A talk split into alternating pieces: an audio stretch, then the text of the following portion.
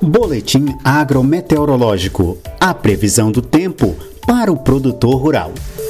Previsão para os próximos dias nas regiões Norte e Nordeste. Muita chuva entre o Maranhão, Tocantins, Piauí e Bahia, região conhecida como Matopiba, com destaque para o norte do Tocantins, o que beneficiará o algodão e o milho segunda safra.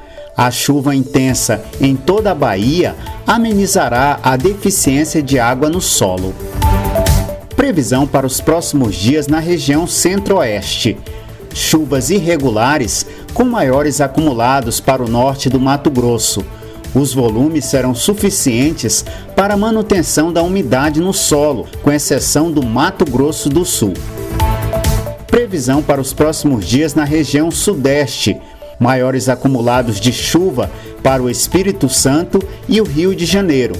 Favorecerá a granação do café. Pouca chuva prevista para São Paulo e áreas de Minas Gerais.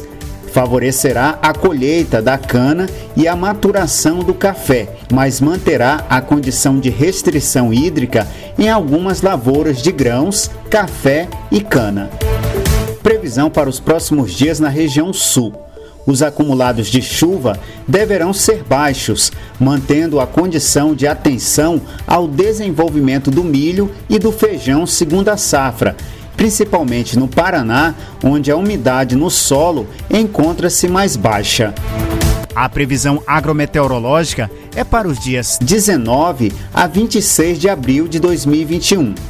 As informações do boletim são da Companhia Nacional de Abastecimento, a CONAB, e do Instituto Nacional de Meteorologia, o IMET, órgãos ligados ao Ministério da Agricultura, Pecuária e Abastecimento.